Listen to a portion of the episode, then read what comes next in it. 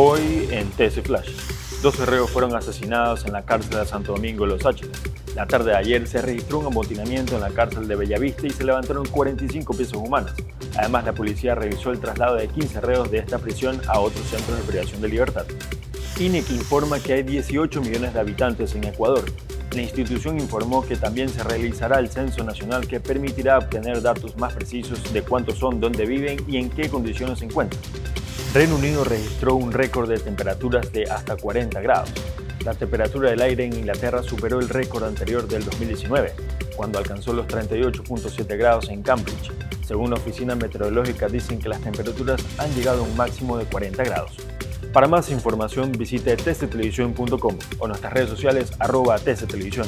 Soy Fabricio Pareja y esto fue TC Flash. TC Podcast, entretenimiento e información un producto original de TC Televisión.